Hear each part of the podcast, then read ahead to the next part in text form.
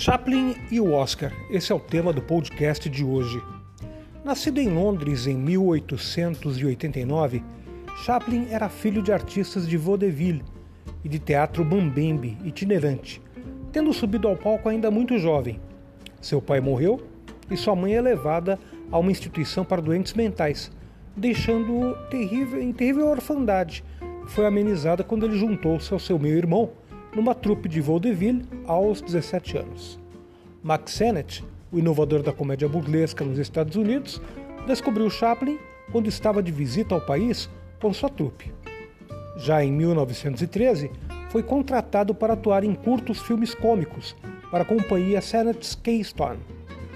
Em seu segundo filme, Kid Auto Races at Venice, de 1914, Chaplin já começava a criar o personagem que o tornaria famosíssimo no mundo inteiro, o Pequeno Vagabundo.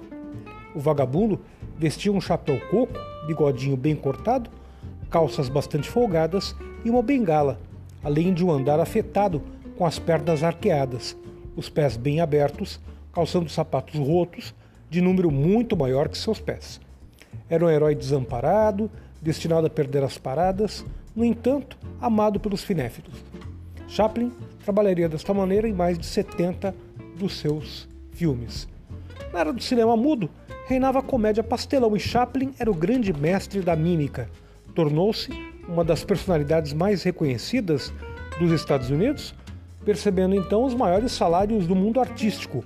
Pouco depois, assumiu a direção de seus próprios filmes, com Mary Pickford, Douglas Fairbanks e D.W. Gilfrid, fundou a United Artists em 1919, de sorte a ter maior controle sobre seus projetos e a produção também de seus projetos.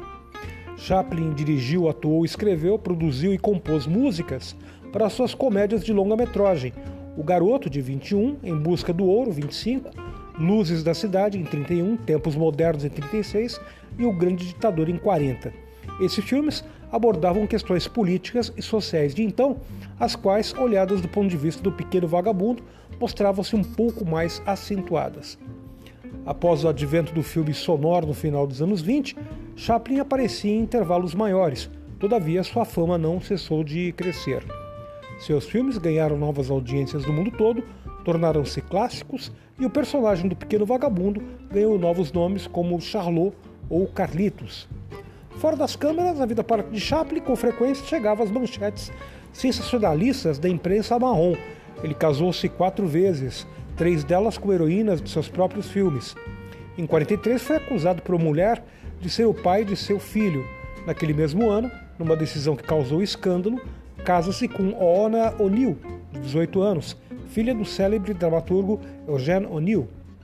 Chaplin, naquele momento, tinha 54 anos. No entanto, Oona foi sua companheira até os últimos dias. As visões políticas de Chaplin também eram criticadas pelos setores conservadores de direita, assim como sua evasiva em adotar a cidadania norte-americana. Acusado de defender causas subversivas pelo Comitê de Atividades Anti-Americanas, presidido pelo senador Joseph McCarthy, de péssima memória, aliás, Chaplin deixa os Estados Unidos em 52, informado que seu eventual regresso não seria necessariamente bem-vindo. Ele respondeu: Não tenho intenções de voltar nem se o presidente fosse Jesus Cristo. Passou a viver com sua família em Cossier-sur-Vevey, na Suíça, à beira do lago Leman. Chegou a fazer alguns filmes, mas entre os quais se destacou Luzes da Ribalta, com a célebre canção Smile. Em abril de 72, resolveu aceitar a honraria da Academia de Arte Cinematográfica e viajou para Hollywood, Los Angeles, e recebeu pessoalmente a estatueta. Debaixo de intermináveis 12 minutos de aplausos e uma plateia que o reconhecia. Previamente, já havia ganho um Oscar honorário em 29 pelo filme O Circo de 28. Ele morreu no dia 25 de dezembro de 1977, aos 88 anos. Pois bem, então Chaplin é um daqueles né, que foi perseguido pelo macartismo né, e que é, não pôde receber, não pôde participar da vida de Hollywood, na verdade, durante um bom tempo, por ser é, visto como um comunista, como um, um sujeito que é, defendia causas sociais. Né? e o MacArthur perseguia uh, as pessoas que tinham essa visão. Não só ele, tantos outros foram perseguidos, não só apenas atores, diretores, como roteiristas né, e todo o pessoal ligado ao cinema. Uma pena, né? Mas de qualquer forma, é, Chaplin conseguiu é, receber seu Oscar e foi aplaudido por mais de 12 minutos em pé por todos os presentes em 1972. Gostou do podcast de hoje? Pois bem, amanhã tem mais. Tchau, tchau.